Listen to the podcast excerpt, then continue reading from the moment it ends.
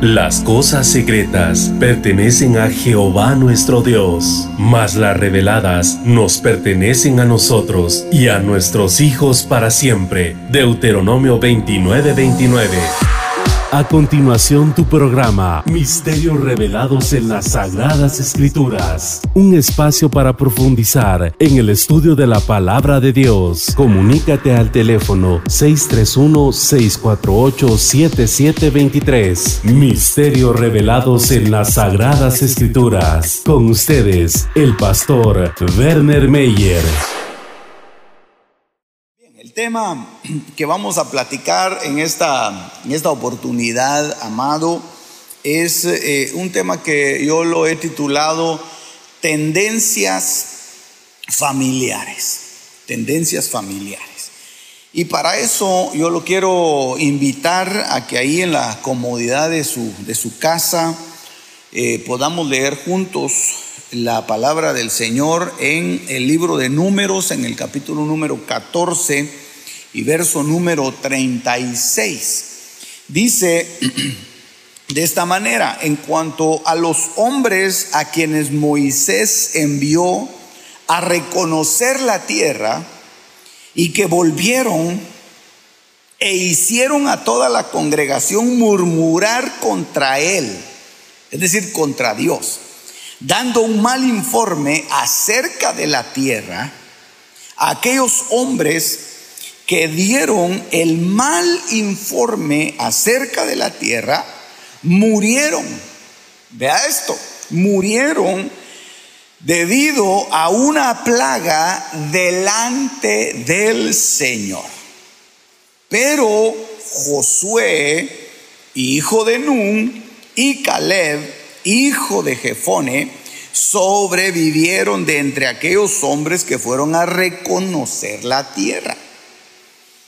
Entonces, si nos detenemos ahí en ese pasaje, y recuérdense que estamos hablando del, tema familiar, y, nos, detenemos en, este, en, esta escena que vemos nosotros que hay prácticamente dos grupos. Si usted nota, hay dos grupos. Hay uno que es el grupo de los diez espías, que dice acá que, que los enviaron a la tierra, pero llevaron un mal informe. Y el grupo de los otros dos espías, Josué y Caleb, que dieron un buen informe. Y entonces cada uno de estos, de estos grupos tiene eh, de alguna forma algo en común. Y lo que tenían en común es que a todos se les encargó la misma tarea. A todos se les dio una, una eh, eh, misión que cumplir. Y Dios los, envió, el Señor los envió a que fueran a recorrer la tierra eh, Moisés los había mandado a eso, pero todos iban prácticamente con una misma misión. Los escogieron uno de cada tribu, pero no había distinción. Y por eso es que dice la palabra del Señor que Dios no hace excepción de personas. Dios no hace excepción de personas. Dios, Dios da de acuerdo a la capacidad de cada quien, pero Dios le da a cada quien lo, lo, lo propio, lo de Él. Y entonces de eso es como, como uno se va a responsabilizar de lo que Dios le da, de lo que a uno le, encomendaron. Y entonces viene acá y estos hombres van con esa función, regresan, pero 10 de ellos traen un mal informe. Entonces mire cómo se va separando la eh, digamos, el pensamiento y cómo se van también dejando dos, huellas distintas, dos herencias diferentes. Una que es la, la herencia mala, estamos hablando de los diez, de los diez espías malos, y la otra es la herencia buena, es decir, la herencia de Josué y Caleb. Entonces, si nosotros nos ponemos en los zapatos de los espías, podríamos nosotros decir inmediatamente, yo soy de los de Josué o de los de Caleb. Perfecto, pero eso es un momento, eso es un momento de decisión. Eso es un momento en el cual nosotros vamos a tomar una, una acción y esa, y esa acción, ese, esa decisión que nosotros tomemos puede decidir nuestro destino final. Y mire qué cosa más tremenda porque a ellos los mandaron a recorrer la tierra por 40 días.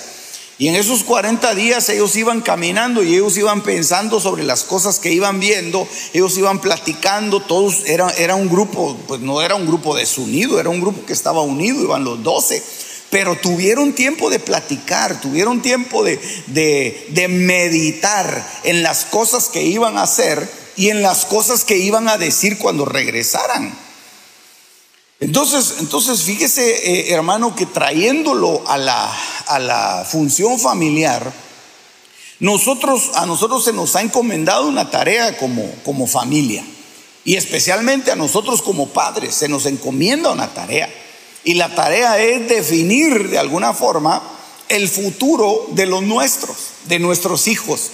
Y de acuerdo a las decisiones que nosotros vayamos tomando, Así es como ellos van a ir cosechando.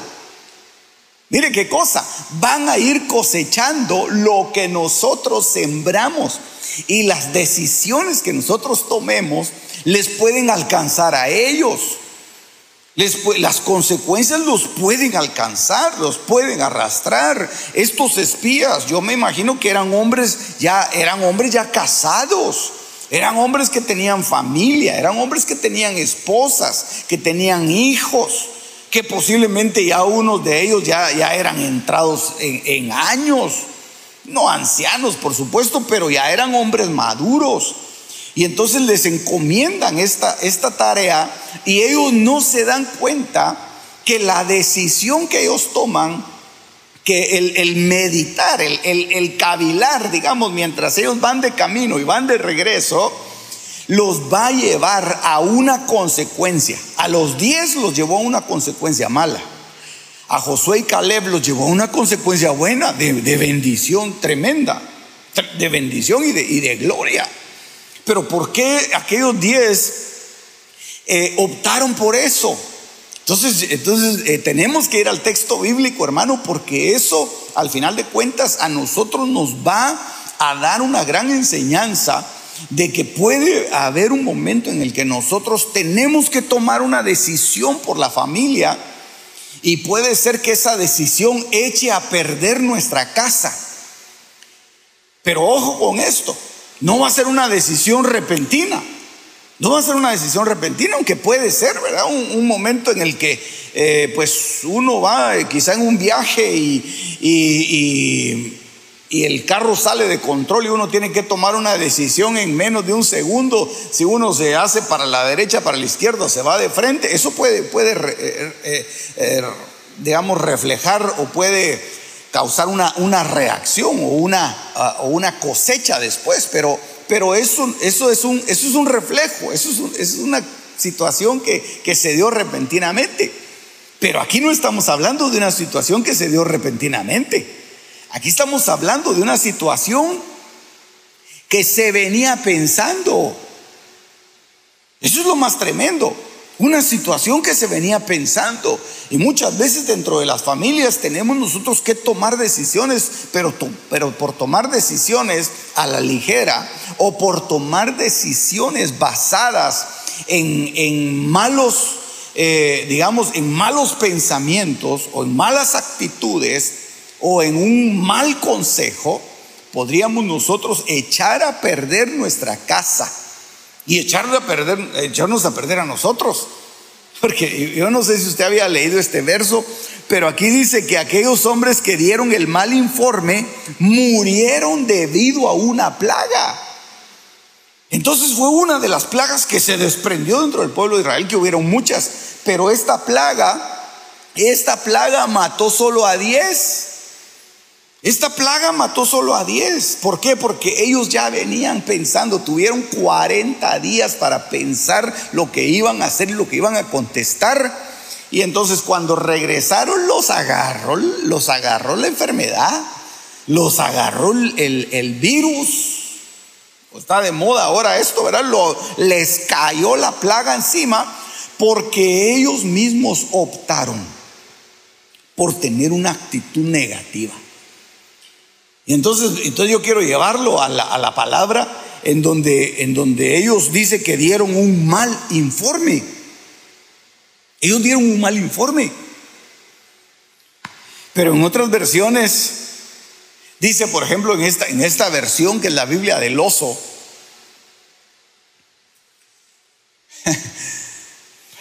dice, hablaron mal de la tierra. Hablaron mal de la tierra. En esta versión que yo leí, que es la Biblia de las Américas, dice, dieron un mal informe. Pero en esta versión, que es una versión un poquito más antigua, dice, hablaron mal de la tierra. Entonces no estaban hablando mal de Dios, estaban hablando mal de algo que Dios los había, los había eh, mandado a, a vigilar y que Dios ya había aprobado y bendecido. Entonces vea qué cosas. A veces, a veces uno habla mal de las cosas que tiene cuando uno debería ponerse a pensar que son cosas que Dios le dio. Son cosas que Dios te dio. El lugar donde vives, del el color de tu piel, de cómo tú eres, tu estatura, tu, tu, eh, raza, tu, tu apellido, dónde tú naciste, dónde tú estás viviendo ahora. O sea, todo eso son cosas que Dios te dio. Es, eh, vino por parte de la providencia de Dios. Entonces, una de las cosas que nosotros deberíamos de aprender aquí con la lección de estos 10 espías malos es que no podemos nosotros quejarnos de una situación que Dios provocó en nuestra vida. Porque al final de cuentas nos estaríamos nosotros exponiendo a una mala siembra. Pero mira, más adelante, eh, o mejor dicho, en esta otra versión, que es la Biblia al día, dice que los, los estos espías dicen que difundieron un falso informe acerca de aquella tierra. Entonces ya no era simplemente hablar mal de, las cosas, sino que era falsear las cosas. Ahí es diferente. Ahí la, la cosa ya cambia. Porque no es lo mismo ver algo malo y decir está malo o que ver algo bueno y decir que está malo. Se está falsificando. Y eso fue lo que ellos hicieron. Eso fue lo que ellos hicieron. Eso es lo que dice la Biblia al día. Ahora, escucha esta otra versión. Dice, la Biblia latinoamericana del año 95 dice, habían criticado a ese país con un mal espíritu. Entonces no está, no está hablando de un espíritu inmundo. No está hablando de una operación de espíritus.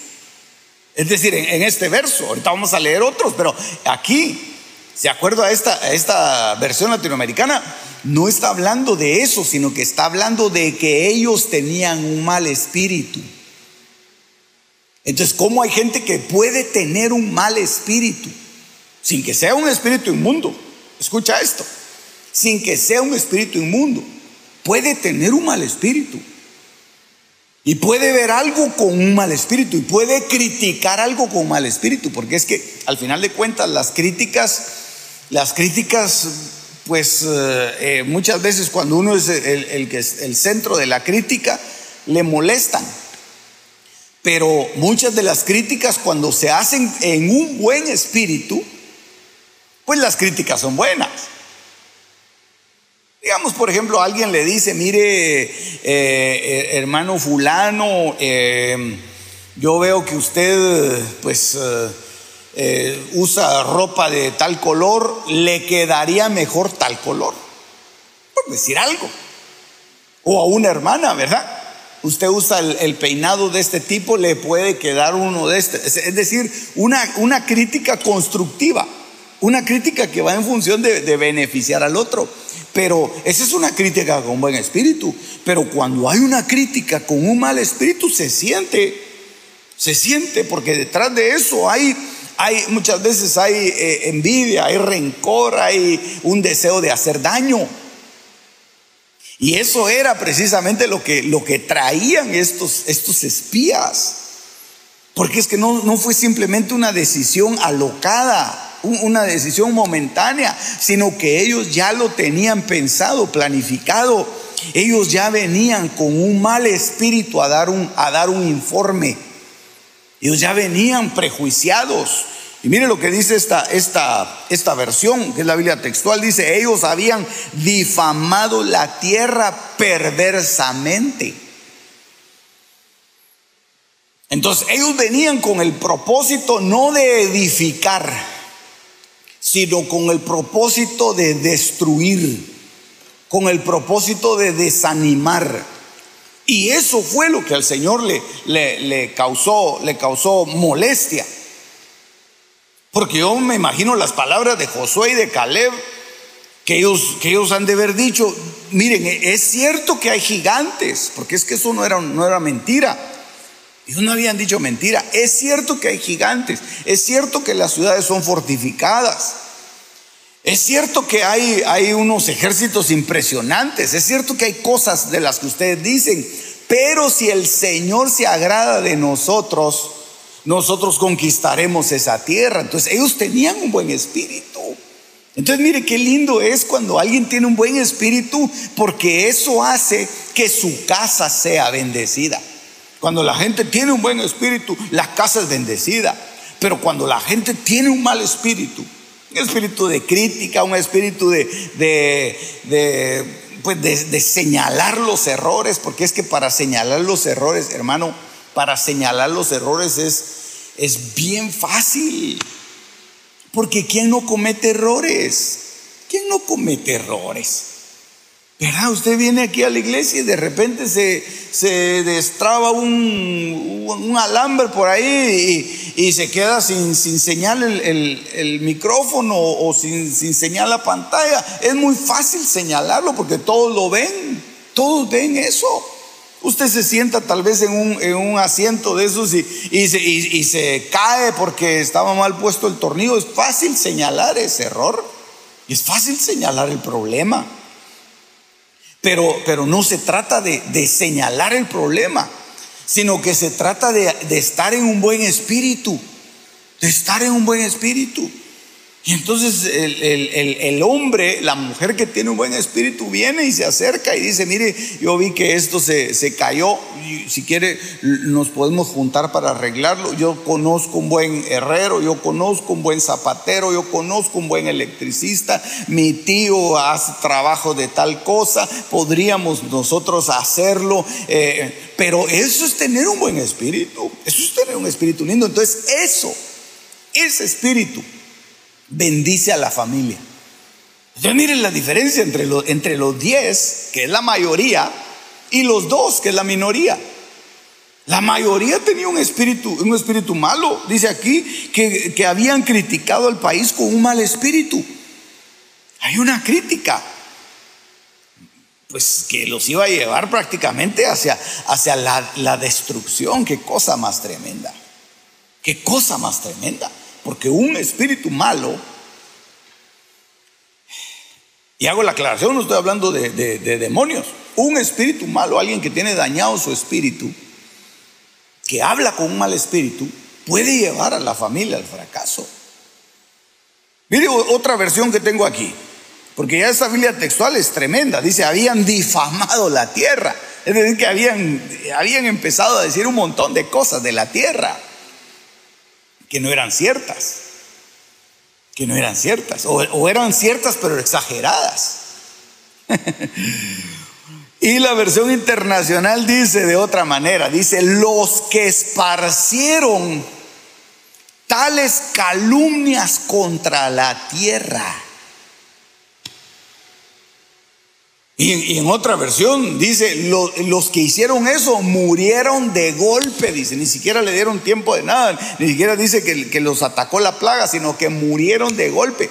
Entonces, aquí, aquí a nosotros nos llama, nos llama la reflexión, hermano, porque nuestra familia no es, eh, no es un, algo eh, temporal, o nuestra, nuestra familia no es algo que se pueda reemplazar. ¿Verdad? Este salió malo, lo, cambio por otro.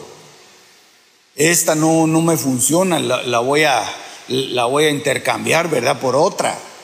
No, la familia no es así. Los hijos no están bien. Ah, voy a tener otro. No, no, no. Eh, hay, hay, situaciones en, en que nosotros vamos a tener que decidir y lo que nosotros decidamos, lo que nosotros hagamos, así va a ser la cosecha que vamos a tener en nuestros hijos.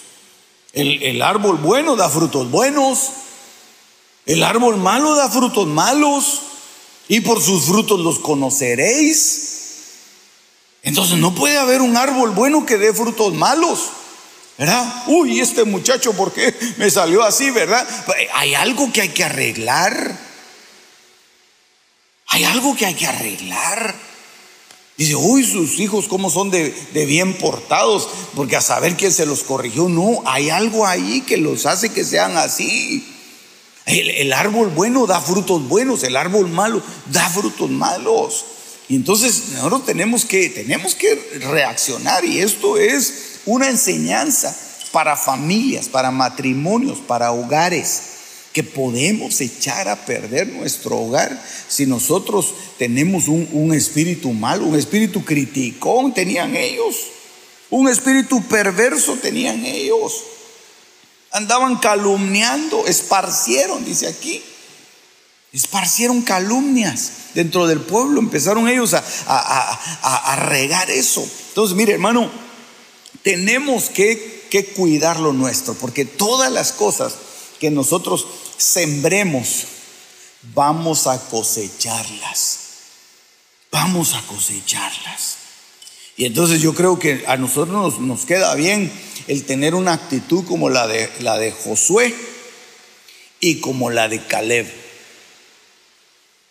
que a pesar de que ellos veían que la tierra estaba, eh, estaba eh, habitada por tremendos gigantes, nunca se desanimaron y dijeron, no, el Señor está con nosotros. El Señor va con, va con nosotros, vamos hacia adelante. Entonces, eso es un mensaje para las familias. A veces vas a tener que, a veces vas a tener que sacar fuerzas de, de donde no hay. Porque, porque ahí está tu familia, porque te está viendo. Y porque ellos necesitan tener un, liderazgo en la casa. Ellos necesitan tener y ver hacia su sacerdote y ver hacia, cómo reacciona el líder, ver cómo reacciona el papá, ver cómo reacciona la mamá. Si tiene una actitud de, luchar, de ir hacia adelante, o tiene una actitud de, desanimarse y bajar la guardia y decir, ah, ya no sigo, ya aquí se terminó todo, aquí repartimos la herencia y nos vamos y ya cada quien que agarre sus cosas y, se van y tal vez los niños pequeños, tal vez los niños están pues eh, esperando que haya una, una, buena, eh, eh, una buena reacción al problema. Entonces vea, números capítulo 16, verso 12. Verso 12. Porque eso marca, mire, eso marca tendencias dentro de la familia. Eso marca tendencias. Los espías malos fueron hacia, hacia la izquierda, por decir algo, ¿verdad? Los espías malos fueron, esa fue la tendencia de ellos. Y todo el pueblo lo siguió.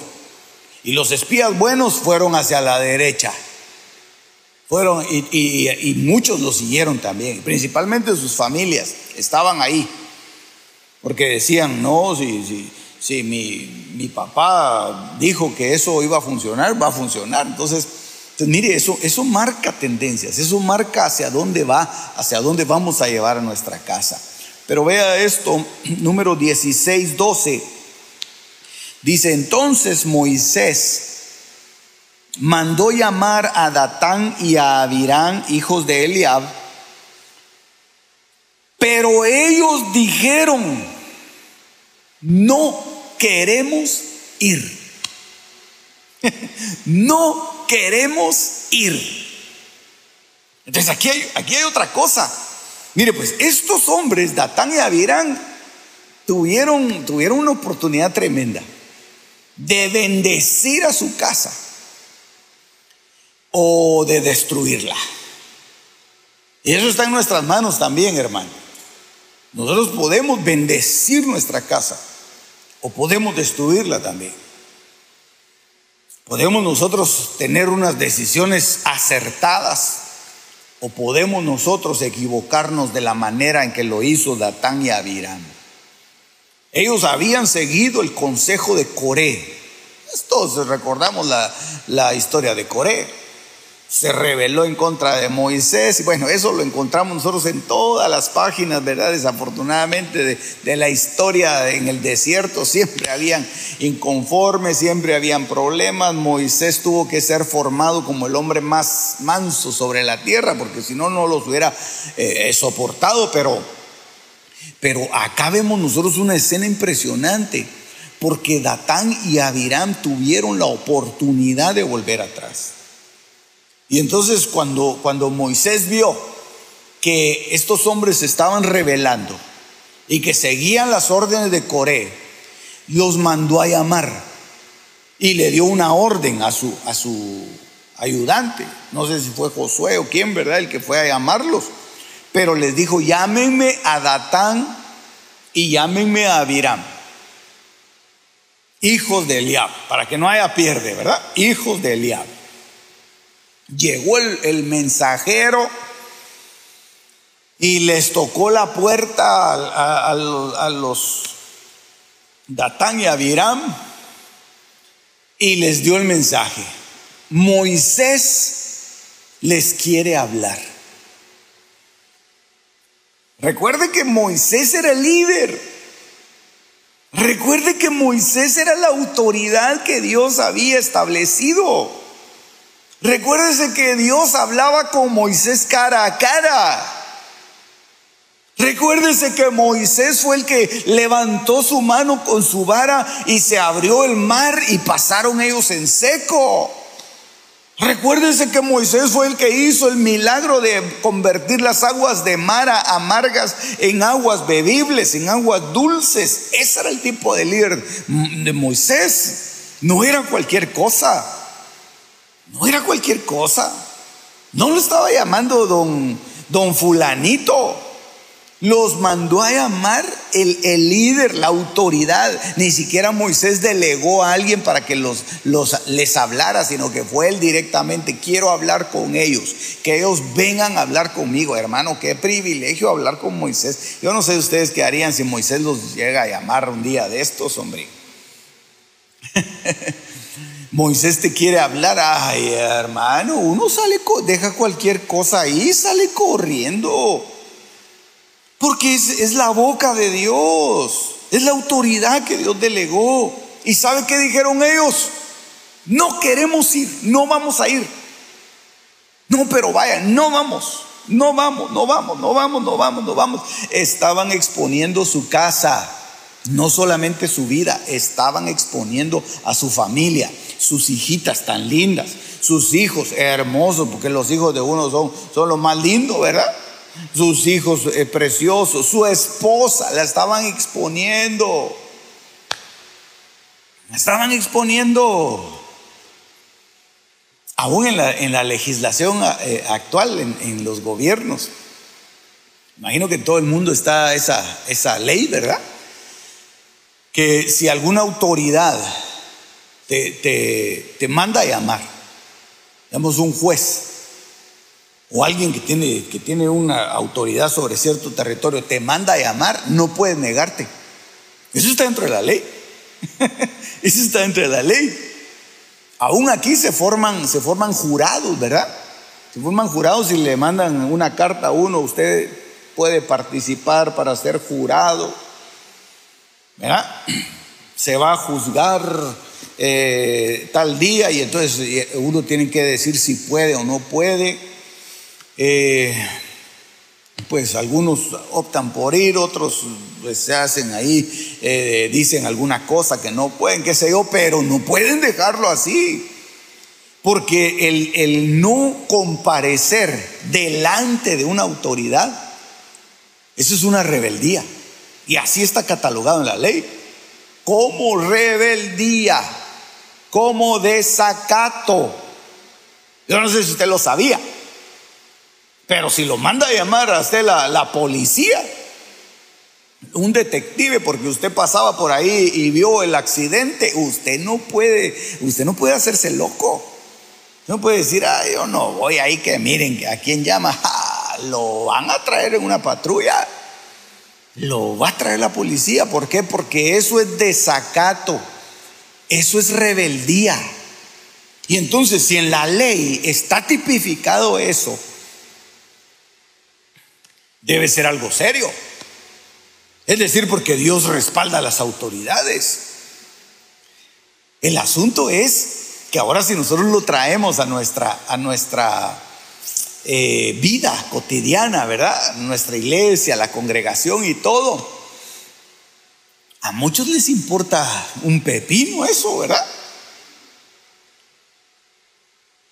Ah, te llama el, te llama el apóstol, te llama el pastor, te llama el, anciano, quiere hablar contigo. Ah, ¿qué me importa? Dice. Y como no, hay un, como no hay una penalización, como no lo van a meter a la cárcel por eso, si desobedece a un juez, sí lo meten a la cárcel. Pero si desobedece al pastor, ahí no hay pena, ahí no hay cuidado, hombre. Entonces eso, eso expone, eso expone a la familia. Eso expone a la familia. Entonces, hermano, mire, nosotros tenemos que ser muy cuidadosos porque eh, muchos hogares adolecen de autoridad sobre los, sobre los hijos porque ellos no reconocen autoridad sobre ellos. Entonces, eso es tremendo. Eso es bien tremendo porque eso al final de cuentas va a marcar una tendencia en los hogares y entonces cuando alguien carece de autoridad sobre sí, lo que, lo que sucede es que se vuelven inicuos. ¿Y qué quiere decir inicuo? Inicuo quiere decir sin ley, sin autoridad. Nadie les puede decir nada porque no hay una autoridad lo suficientemente alta según ellos para poderles corregir o para poderles decir cosas. Y entonces, y eso era lo que pensaban aquí Datán y Abiram. Eso es lo que ellos pensaban. ¿Y quién es Moisés? Dice, a mí Moisés no me va a dar órdenes. Si yo en mi casa yo mando. Si, si el pan que está sobre la mesa es porque yo lo traigo. Es decir, agarro el maná de allá afuera y lo pongo aquí sobre la mesa, ¿verdad? Pero yo lo pongo aquí, yo lo traigo a la casa y aquí me respetan. No tengo por qué andar, aguantándole a nadie nada. Entonces, mire qué error más tremendo. Porque se está eh, corriendo el riesgo de que la familia sea destruida, sea desarmada. Se empieza a desarmar la familia.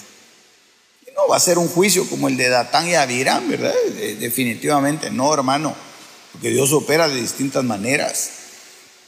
Y ahora sobre nosotros hay un pacto maravilloso que es, que es la sangre de Jesús, que, que, a nosotros de alguna manera sirve como una barrera. La gracia de Dios sirve como una, como una especie de cúpula sobre nosotros para que no nos vican ese tipo de, situaciones y, y ese tipo de, de, consecuencias, porque está la gracia de Dios, pero las consecuencias se van viendo con el tiempo. Entonces, mire, entonces los, los, hogares, los hogares, una de las cosas que, en las cuales nosotros debemos de perseverar es en el respeto hacia la autoridad. Yo no me cansaré de decirlo, el respeto a la autoridad es vital para el, sano desarrollo de un hogar, de una familia. Se debe respetar la autoridad, sea esta autoridad terrenal o espiritual, se debe respetar. Porque aún en el libro de Judas dice Judas que hay quienes que, no temen decir mal en contra de las potestades, en contra de, las, de, los, celestes, dice, que no temen mal y levantan su voz y, se rebelan en contra de las, de las autoridades, porque como no las ven, y son glorias que Dios, que Dios pone sobre la tierra, sobre la iglesia, sobre el pueblo de Dios. Y la gente se revela en contra de esas glorias y empiezan a, maldecir, empiezan a actuar de una manera rebelde. Eso es un desacato, es una rebelión, es una rebeldía. Entonces, ojo con esto, hermano. Mire, no vamos a tener eh, eh, consecuencias literales. A nadie se le va a meter a la cárcel. Aquí en la iglesia no hay cárcel. En las, en las iglesias no hay, no hay lugares en donde, en donde la gente vaya a pagar sus penas. No, no, no, no hay esos lugares. Pero sí hay consecuencias espirituales. Así que una de las cosas que nosotros debemos de, pedirle al Señor es que nuestra, nuestra casa tenga una tendencia hacia la obediencia. Hacia la obediencia. Eso cuesta, eso cuesta. El ser obediente cuesta. Porque, porque de alguna manera Coré les había calentado la cabeza y les había dicho muchas cosas. Y ellos pues se dejaron eh, eh, embaucar por lo, que, por lo que Coré les dijo, ya no, ya no entendían razones. Y eso mismo los llevó hacia la, hacia la destrucción de sus casas. Todavía Moisés le dio una oportunidad. Entonces, hermano, pensemos en lo que estamos nosotros eh, eh, haciendo en este momento, que va a tener consecuencias posteriores en los nuestros, en nuestros hijos, en nuestros nietos, si el Señor no ha venido más adelante, ¿verdad? Bisnietos y todo lo demás. Ok. Mire el, capítulo 14 del libro de números, en el verso número 3. Dice, ¿y por qué nos trae el Señor a esta tierra para caer a espada? Mire, en todas las páginas encontramos esas historias, ¿verdad? Dice, nuestras mujeres y nuestros hijos vendrán a ser presa ¿No sería mejor, dice, que nos volviéramos a Egipto? Entonces, mire, aquí hay muchas cosas. Y la enseñanza familiar acá, hermano, es que estos hombres no supieron agradecer todo lo que Dios les estaba dando ahí. Ellos querían regresarse a Egipto. Ellos querían volver. Ellos, ellos eran, ellos eran, mire, eso es, es algo que está en el corazón humano. Ellos eran malagradecidos. Por eso es que nosotros debemos de dar gracias en todo tiempo y en todo momento, en toda circunstancia. Eso es lo que dice la Biblia. Dad gracias a Dios en todo. Si tú crees que te está yendo mal, pues dale gracias a Dios. Dile, Señor, gracias por la oportunidad de luchar. Si tú crees que, el, que lo que tú escogiste no, no fue la, la mejor decisión, dile gracias, Dios, me equivoqué, Padre, pero pero te doy gracias porque me das la oportunidad de ir enmendando mis errores y ya no quiero volver a cometerlos. Pero yo creo que nuestro corazón debe estar agradecido. Porque si nosotros, mire qué cosa más impresionante, hermano, si nosotros no tenemos un corazón agradecido, nos vamos a empezar a debilitar. Oh, ¿y de dónde saca eso, pastor? De este verso que le acabo de leer. Números 14:3. Dice, ¿por qué nos trae el Señor a esta tierra? Mire qué, qué malagradecidos serán. Para caer a espada. Entonces, ¿qué es lo que está, qué es lo que está, eh, cómo se ve, cómo se sentían, cómo se veían ellos? Ellos se veían ya muertos. Ellos se veían ya heridos por la espada. Ni siquiera habían enfrentado la, batalla y ya estaban fracasados. Ellos ya se sentían fracasados. ¿Por qué? Porque no había agradecimiento en su corazón. Cuando tú le empiezas a agradecer a Dios, cuando tú empiezas a ser agradecido en tu corazón por lo que Dios te da, por la situación, la condición en la que estás, empiezas a ganar batallas. Porque el diablo lo que quiere es debilitarte. Porque el diablo lo que quiere es que, que tú tengas un corazón malagradecido para que seas presa fácil. Pero si tú le das gracias a Dios, Dios te da más. Si tú le das gracias a Dios, Dios te empieza a fortalecer, te empieza a dar armas, te empieza a dar sabiduría, te empieza a llenar de inteligencia, te manda su espíritu, te manda ángeles para que te ayuden. Eh, ¿Por qué? Porque tu corazón está agradecido. Entonces empieza a agradecerle a Dios. Y dile gracias, Señor, por, por mi, aún por mi pasado te doy gracias, Señor. Gracias porque estoy con vida. Gracias por mis hijos. Gracias por esto. Gracias por todo y vas a empezar a ganar batallas, vas a empezar a fortalecerte, no vas a caer vencido, no vas a tener una mente de, derrota ni de fracaso, no vas a fracasar en tu casa, no vas a fracasar con tus hijos, no vas a fracasar en nada. ¿Por qué? Porque tienes una actitud de agradecimiento. Así que agradecele a Dios. Bueno, no solo agradecele a Dios, agradecele a los que te han hecho bien. Porque tú no sabes, son enviados de Dios. Son enviados de Dios que te llevan las cosas. Dios las mandó, pero ellos son mensajeros. Al final de cuentas, aunque te, que te llegan a tu casa a dejar una, una pizza o te llegan a dejar eh, alguna comida, tú le, tú le das un tipo, le agradeces. ¿Ven? Espero, ¿verdad? Que así sea. Porque yo tenía un, un, hermano que era repartidor de pizzas por aquí y me decía, ay pastor, yo a veces voy a algunas casas, ya sé dónde me toca ir, pero no le dan a uno, pero ni la hora, le dice, no le dan a uno nada, ya sabe uno que tiene que dejarla ahí, que no, no espera. Pero hay otras casas donde uno se recupera, ¿verdad? Y le dan buenos tips. Espero que esa sea tu casa, ¿verdad? Que, que seas agradecido, que seas agradecido. Que, le digas gracias al, fulano que te hizo un favor. Sea agradecido, si eso no, eso no te resta, al contrario, eso te, te va a dignificar, eso te va a honrar. El que tú sepas agradecerle y que le digas, hermano, gracias, oye, gracias. Hermano, mire, yo le agradezco mucho por... Eh, por el, el manojo de bananos que me envió. Le agradezco mucho. Gracias. Dios lo bendiga. Ahí encontré los bananos en la puerta y, viera que, se están madurando y están bien buenos. Se ve que está. Gracias. Eso, eso, es, eso es algo maravilloso. Encontrar a alguien agradecido. Ahora en este tiempo ya no se encuentra gente agradecida. Es muy difícil encontrar gente agradecida.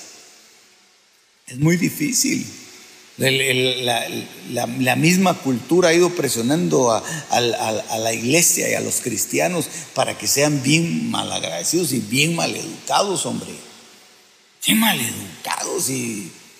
Bueno, eh, aquí entramos a otra cosa, ¿verdad? Pero, pero el cristiano se debe, se debe caracterizar porque entra a un lugar y buenas noches, good night o como usted diga, ¿verdad?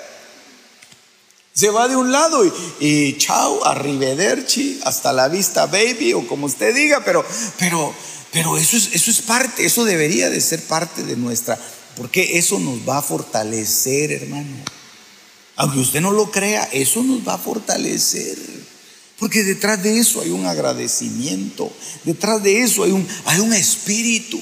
Recuérdense que nuestras palabras, dice el Señor, que son espíritus y son vidas. Y dijo Él, mis palabras son espíritu y son vida. Entonces nuestras palabras tienen espíritu.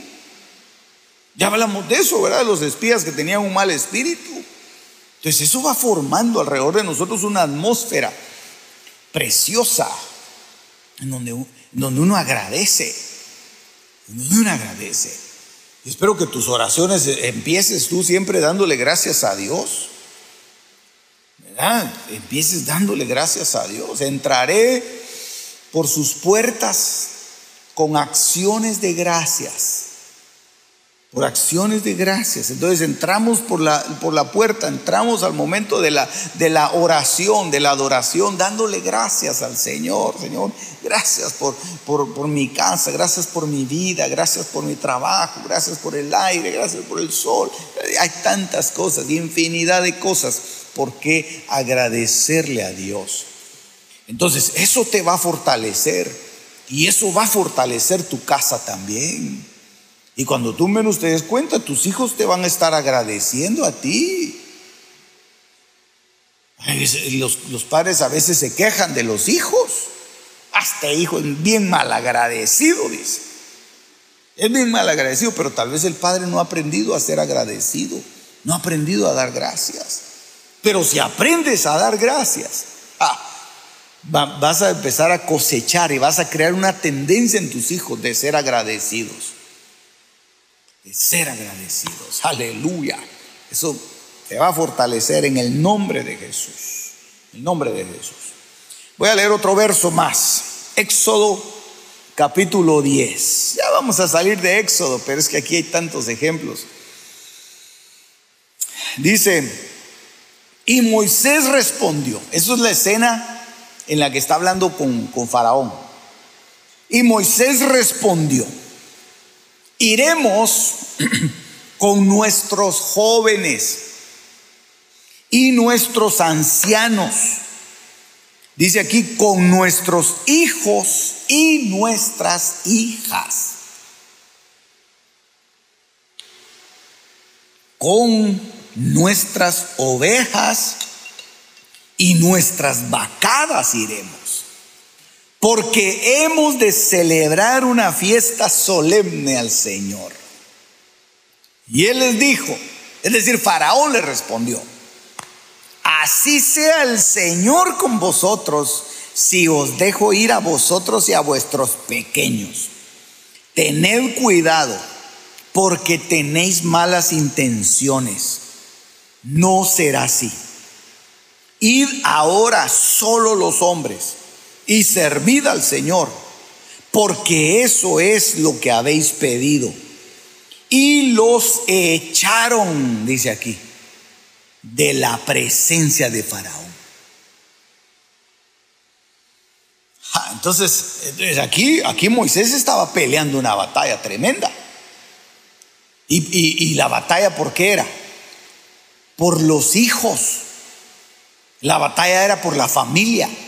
Moisés estaba peleando por la familia. Moisés nos estaba dando a nosotros una lección de que debemos de pelear nuestra familia. Sobre todo nosotros somos cristianos, debemos de pelear, de pelear por la familia. No, puede, no pueden haber hogares, yo no me puedo imaginar hogares en donde el esposo es inconverso y la mujer es cristiana y es la mujer la que le está pidiendo el divorcio y el esposo le está rogando que se quede.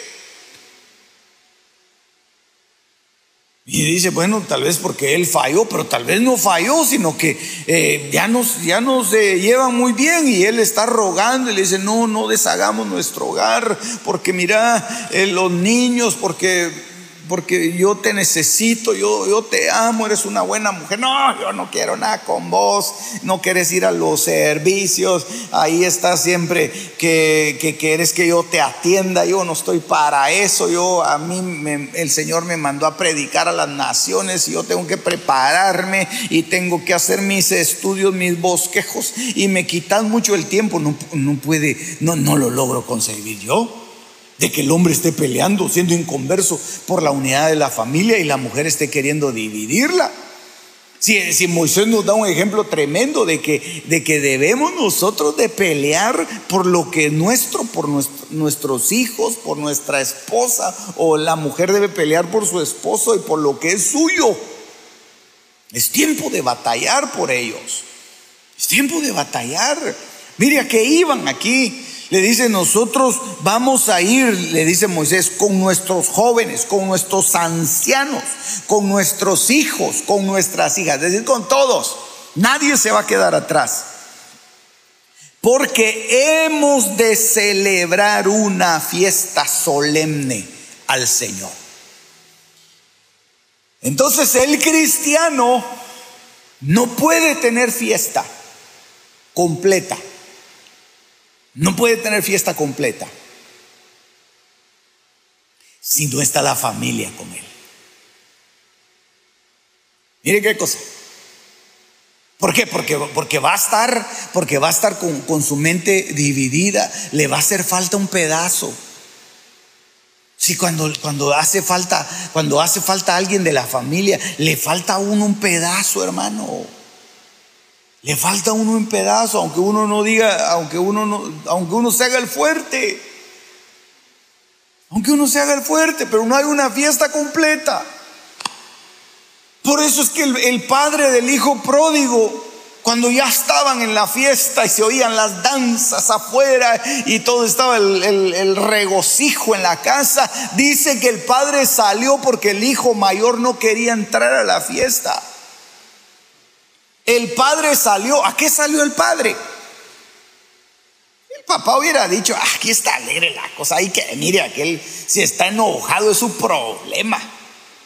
Yo ya lo invité, ya le mandé a los siervos para que le avisaran de que íbamos a matar al becerro más gordo y, y, que íbamos a traer música y aquí estamos comiendo. ¿Qué me importa? Hubiera dicho el papá. Pero el papá no dijo eso, el papá dijo, yo voy a ir con, con mi hijo y lo voy, a, lo voy a reconvenir para que entre a la fiesta porque me hace falta. Yo creo que el, padre, el padre le hacía falta ahí estaba el hijo, ahí estaban los invitados y todos estaban gozando, pero le hacía falta algo. Entonces, hermano, mire, si a ti te falta algo, tú tienes que pelear por ese algo. No puedes dejar que Faraón se lo, se lo quede.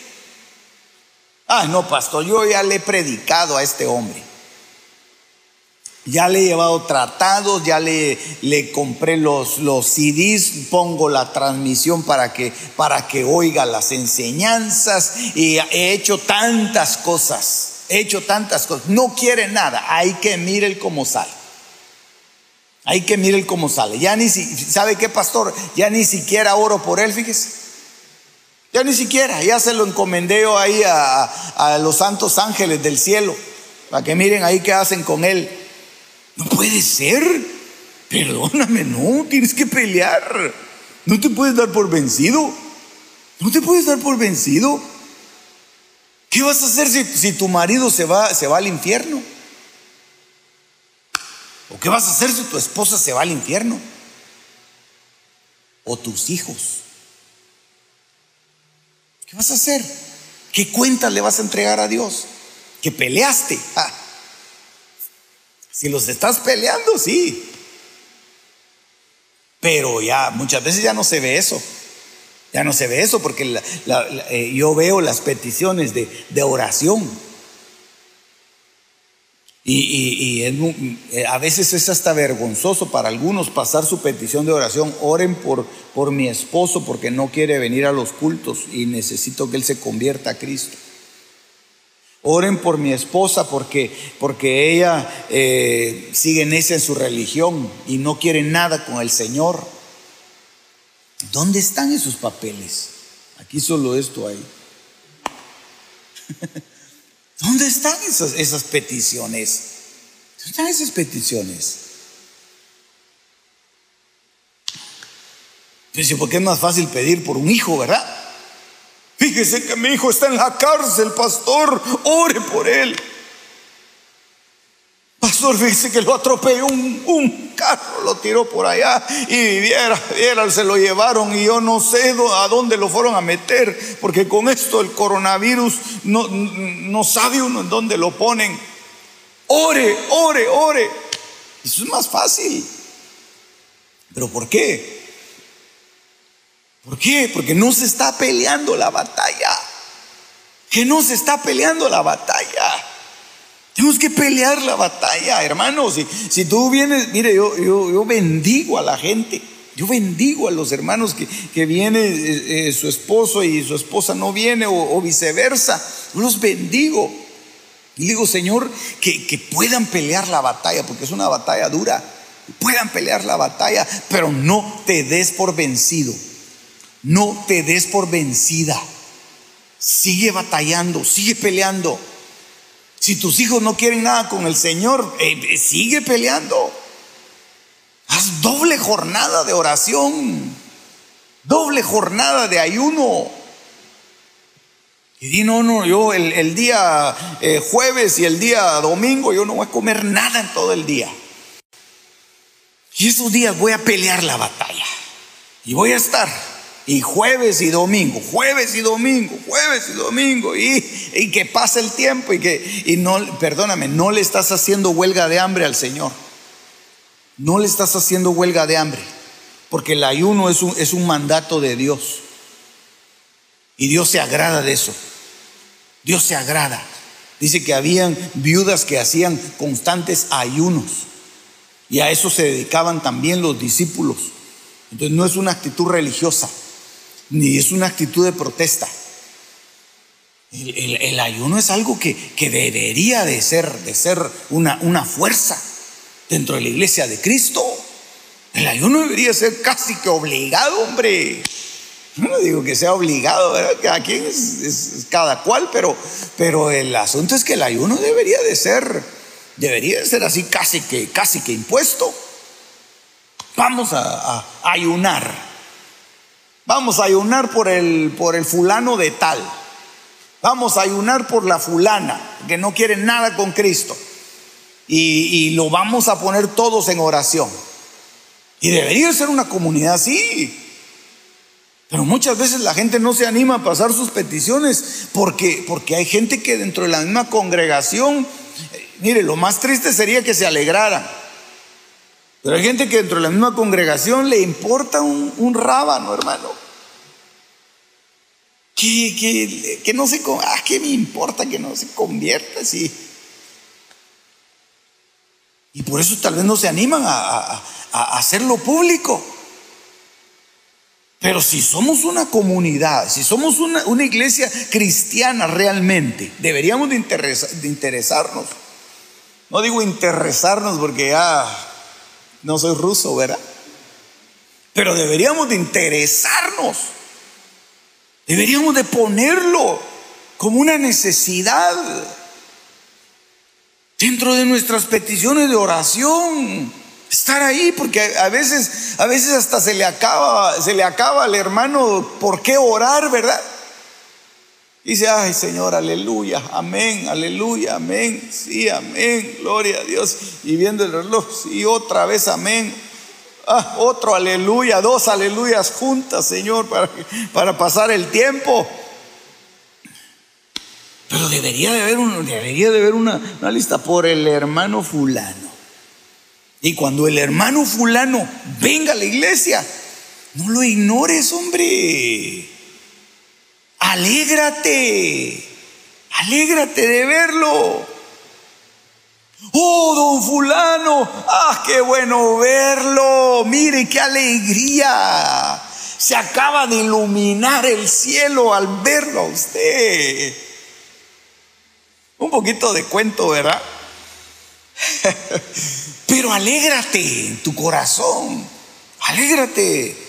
Dice que hay más, hay más regocijo en, en el cielo por un pecador que se arrepiente que muchas veces en la iglesia. En la iglesia, ¿qué les importa? Y hay iglesias que, que, que, están tanta la cantidad de gente que hay. Y qué lindo, ¿verdad? Que haya mucha gente. Pero a veces eh, dentro de, los mismos que están en las primeras filas son los, son los más egoístas para los recién convertidos. Vienen y ocupan el lugar. Y, y tal vez la gente buscando a Cristo no encuentra lugar. Disculpe, está ocupado. Está ocupado. Venga temprano. Y tal vez el otro buscando, buscando a Cristo con una necesidad, con, una sed, con, un anhelo, porque lo invitaron, porque su esposa, porque su esposo lo trajo ese día a la fuerza y, lo tratan mal. Y lo tratan mal. No, hombre. Si mire lo que hizo Moisés, peleó.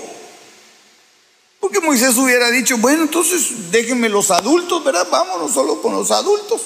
Y los niños después, o, si, o allá van a haber más niños, ya poco a poco van a ir creciendo, ¿verdad? Se van a ir reproduciendo ahí en el desierto y, y vamos a tener un montón de hijos otra vez.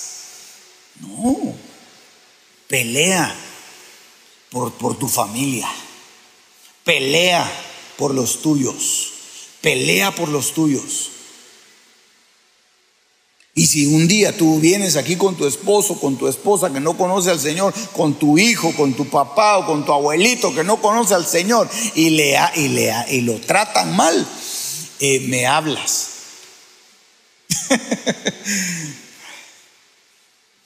y, me, y me dice, pastor, fíjese que yo traje y viera lo que le hicieron, hombre. Mira, lo veían así y, lo menos, qué sé yo, pero, pero el asunto es, hermano, que tenemos que ser una iglesia que se compadece, tenemos que ser una iglesia que pelea, que lucha por, lo, por la familia, por la unidad familiar, la unidad familiar. Unidad familiar, eso es lo que queremos, es lo que queremos. Las iglesias tristemente están llenos de solteros. No digo que no se hayan casado, porque qué lindo, ¿verdad? Solteros que no se han casado. Solteros digo yo en el sentido de que llegan solos. Están llenos de solteros. A nadie le importa nada. Nadie les importa. Ahí está el, mujererío, ¿verdad? Mujeres solas. Ahí están los, los hombres, ¿verdad?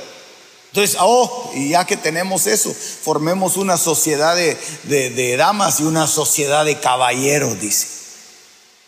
Y ahí está. Y el presidente, el superintendente de la sociedad de caballeros es un soltero. Es decir, es casado, pero su esposa no, no va a la iglesia. La esposa va a otro lado. La esposa se queda en la, en la casa viendo el Netflix. Pero ahí está, sirviendo él en la sociedad de caballeros. Y es un hombre fiel, no falla al privilegio, llega a todos los privilegios. Predica de lo más lindo el hombre.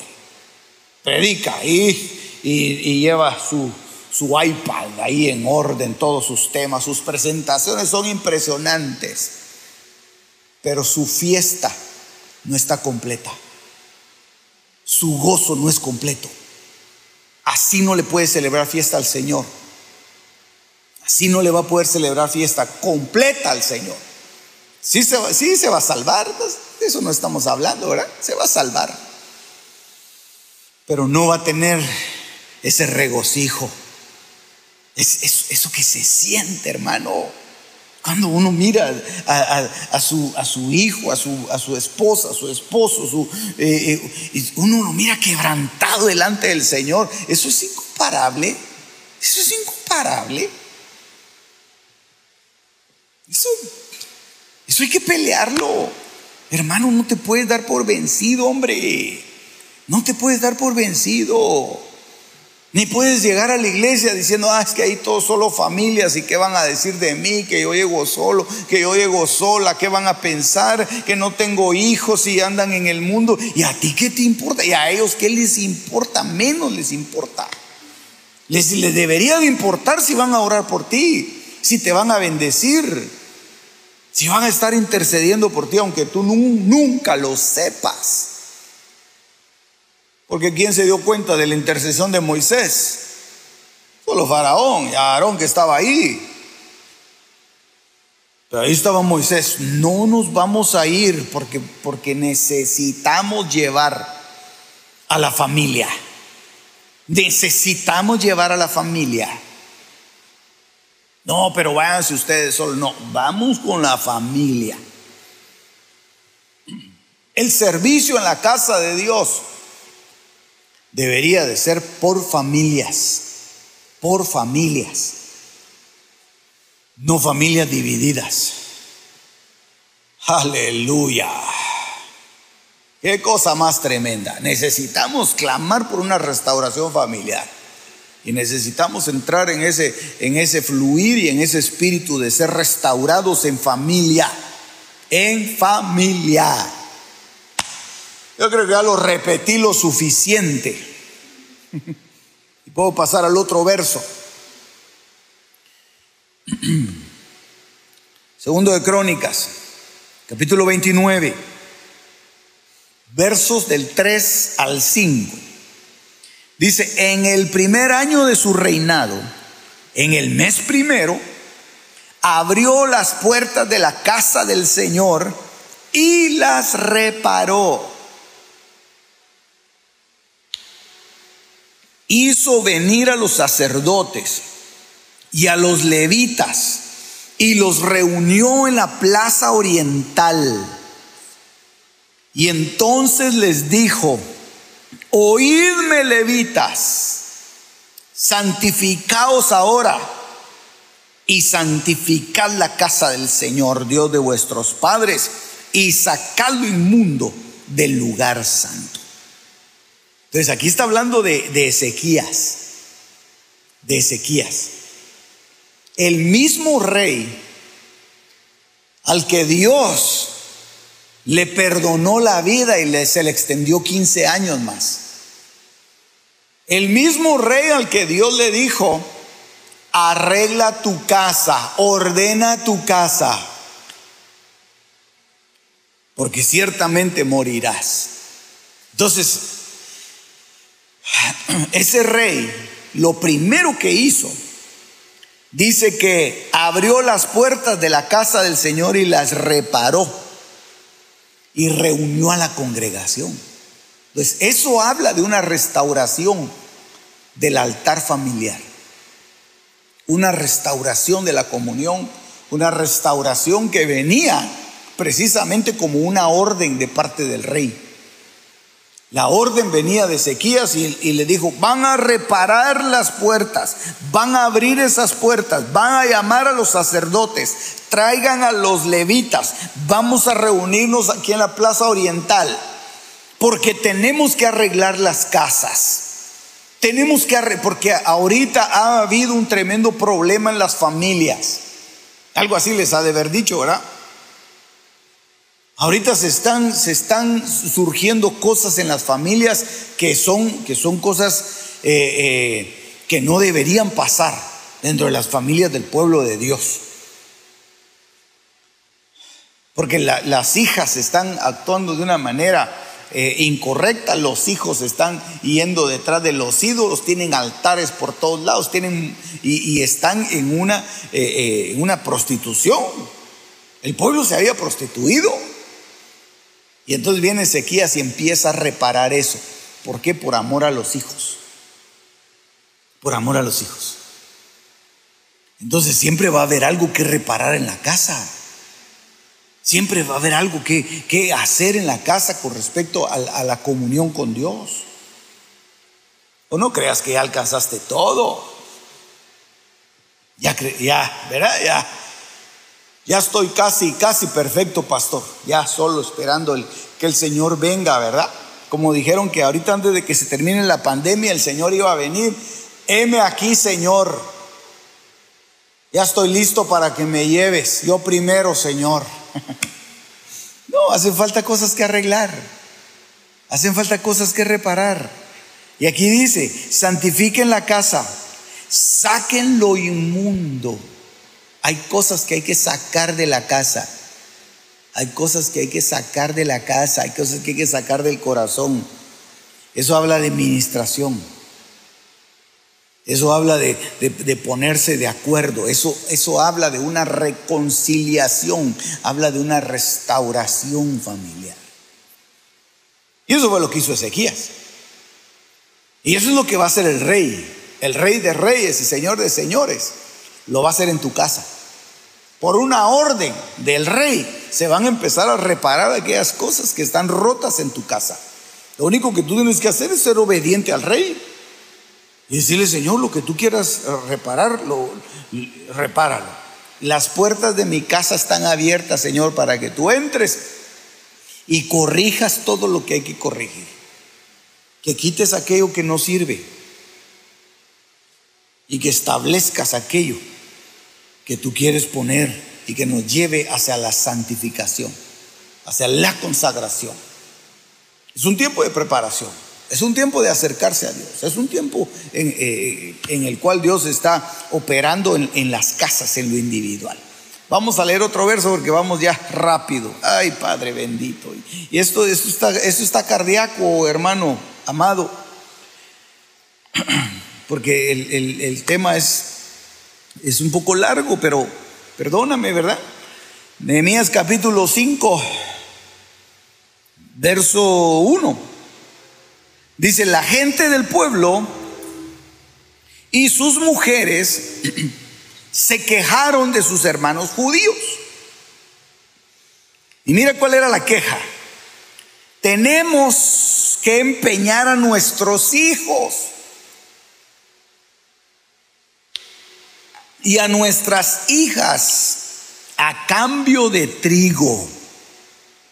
Tenemos que empeñar nuestros campos, nuestras viñas y nuestras casas.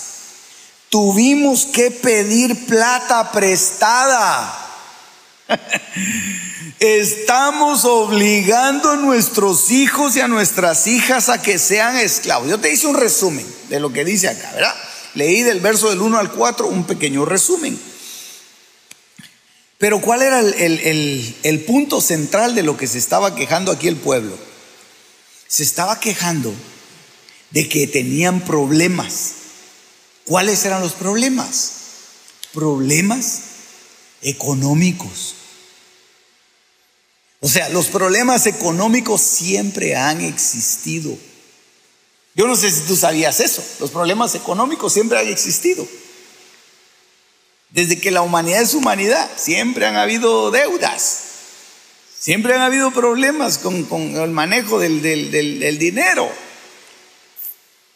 Y entonces ahora encontramos nosotros que el pueblo tenía a sus hijos, a sus hijas, los campos, las viñas, las casas, los tenían empeñados.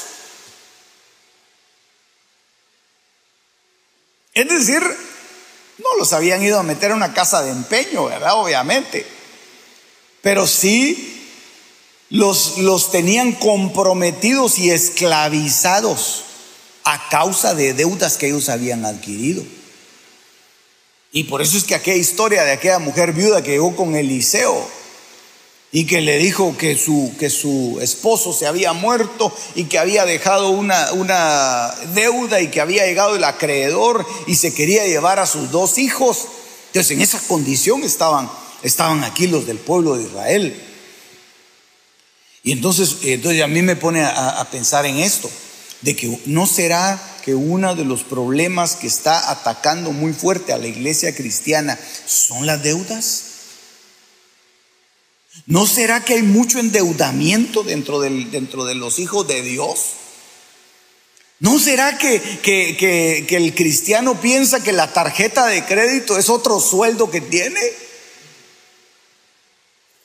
Oh, me dieron tarjeta, sueldo extra, dice.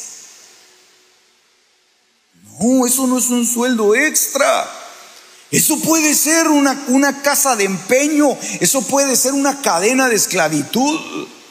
Te la están mandando por correo, porque es que los del correo para eso sí son bien pilas, hombre. Ojalá que sean así pilas para lo de los, las votaciones, ¿verdad? Pero para eso sí son bien, bien, bien astutos, mandan las tarjetas. Usted se merece gold. Usted se merece platinum, porque la vida es ahora. Porque ese es el poder de los que pueden. Ah, uno siente la, tarjeta, pero así como que fuera un lingote de oro. Cuidado, esa es una cadena, es una casa de empeño. Estás empeñando tu felicidad, estás empeñando tu alegría, estás empeñando tu gozo, estás empeñando a tus hijos. Vas a heredar deudas o les vas a heredar problemas. Porque no, porque no vas a poder hacer todo lo que se supone que, que, quisieras hacer a causa de una deuda, a causa de una cadena, de una esclavitud.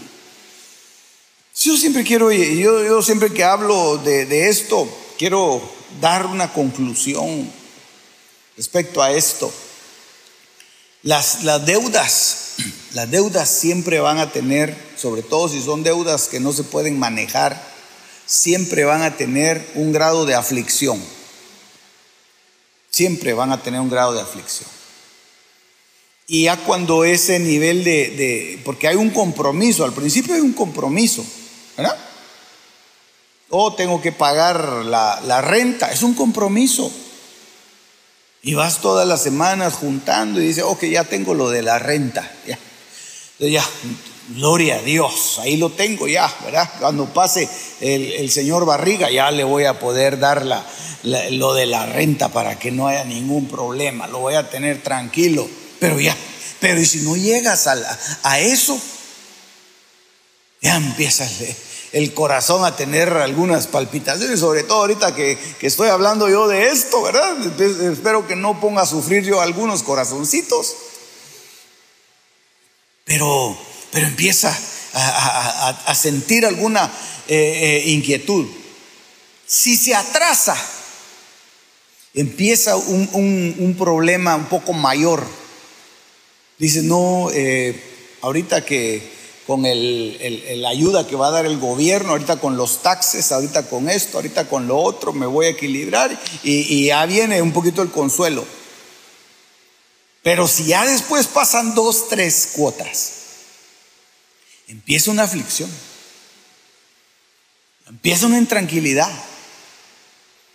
Ya no, ya no se puede, ya no se puede orar de una forma eh, más tranquila. Ya no se puede adorar de una forma eh, como lo hacías antes, como lo hacías hace dos, tres, cuatro, cinco meses o hace un año. Porque levantas tus manos y, cierras los ojos y miras dos, ruedas así, ¿verdad? Mastercard. levantas tus manos así y le miras la cara al, al cobrador o, o, oyes que alguien le suena el teléfono y, te recuerda de que te están llamando. Entonces eso se convierte en una cadena. Eso se convierte en una cadena. Entonces hay formas en que, en que se puede y por eso es que hay empresas que son especialistas en sacar de deudas a la gente y que ganan mucho dinero haciendo eso. Mucho dinero sacando de deudas a la gente. Y a unos los tiran a la bancarrota, a otros les hacen unos trucos matemáticos especiales y, les rebajan la deuda, pero muchas veces la gente ya que se ve sin deudas vuelve otra vez a lo mismo. Entonces, aquí viene el, consejo pastoral, que es bien sencillo. No te metas a deudas. Sobre todo si no, no lo vas a poder manejar.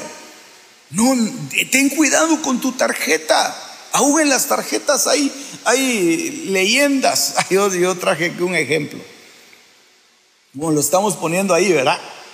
Eh, poneme este ejemplo ahí en la pantalla para que los hermanos vean cómo, cómo trabajan las, las tarjetas de crédito.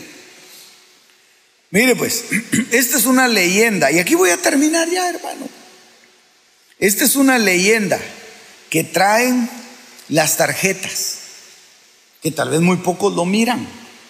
Pero fíjese que en esta, en esta, no es mi tarjeta, ¿verdad? Yo lo saqué de ahí del internet, ¿verdad? Pero dice aquí que el, nuevo balance de esta tarjeta son 5 mil dólares, 5 mil 286 dólares. Y entonces abajo hay un cuadrito donde dice que si usted no hace cargos a esta tarjeta, es decir, ya no la va a usar más, pero que usted hace el pago mínimo de esta tarjeta, usted va a terminar de pagar el balance en 23 años. Yo no sé si usted había leído eso alguna vez, pero en 23 años dice que, y eso fue una, una obligación de la, del, del, federal, en donde ellos les obligaron a poner esto, porque las tarjetas engañaban a la gente con los pagos mínimos. Entonces los obligaron a ponerle de que si usted sigue haciendo el pago mínimo va a salir en 23 años.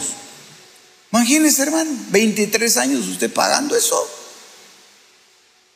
Qué cosa más tremenda. Ahora, si usted paga 182, dice que se va a llevar tres años, pero no la tiene que usar.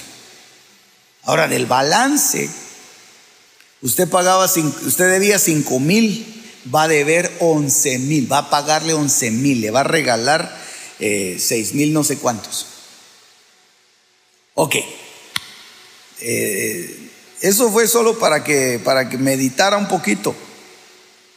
Yo sé que usted no se mete a deudas, hermano. Yo sé que usted no se mete a deudas, pero si conoce a alguien, cuéntele acerca de este cuadrito, que es complicado, es complicado. Entonces es mi deber como, como pastor enseñarle, porque a veces, qué difícil es predicarle a una, a una iglesia que está pensando en, en la deuda que tiene. Qué difícil es trasladar el mensaje cuando el mensaje no está llegando porque la gente está aturdida, está abrumada por, los, por las deudas, por los problemas. Y por eso es que llegó esta gente acá con, con Nehemías y, se empezaron a quejar y le dijeron, nosotros tuvimos que empeñar a nuestros hijos. Nosotros tuvimos que, que empeñar nuestros campos, nuestras viñas, tuvimos que pedir prestado. Y Nehemías actuó inmediatamente. Nehemías actuó y les dijo que era lo que tenían que hacer. Entonces, hermanos, si, tú tienes este problema, déjame decirte que estás eh, acarreando una herencia y una tendencia para tu casa. Porque de eso estamos hablando. Las tendencias familiares. Va a ser una tendencia de que la gente va a vivir, endeudada por años y años y años y esclavos y esclavos y esclavos. Entonces, una, una solución para esto. Pastor, deme una solución. Bueno, la solución es no te metas a deuda. Rompe la tarjeta, devuelve ese, e, esa cosa que compraste. O véndela si ya no te la reciben, ¿verdad? Y empieza a pagar y empiezas, ya no te vuelvas a meter a problemas. Y lo otro, empieza a diezmar. Esa es una solución para las deudas. Y Dios te va a bendecir de una manera impresionante. Bueno, vamos a dejarlo hasta ahí, pero eh, no sin antes hacer una oración por todo lo que hemos platicado, todo lo que hemos eh, predicado y enseñado hoy. Recuérdate, yo termino con lo que empecé. Las cosas secretas pertenecen a Jehová nuestro Dios, mas las reveladas nos pertenecen a nosotros y a nuestros hijos para siempre. Deuteronomio 29:29. Este fue tu programa Misterios revelados en las Sagradas Escrituras. Te esperamos en el próximo de la serie con el pastor Werner Meyer. Comunícate al teléfono 631 648 7723.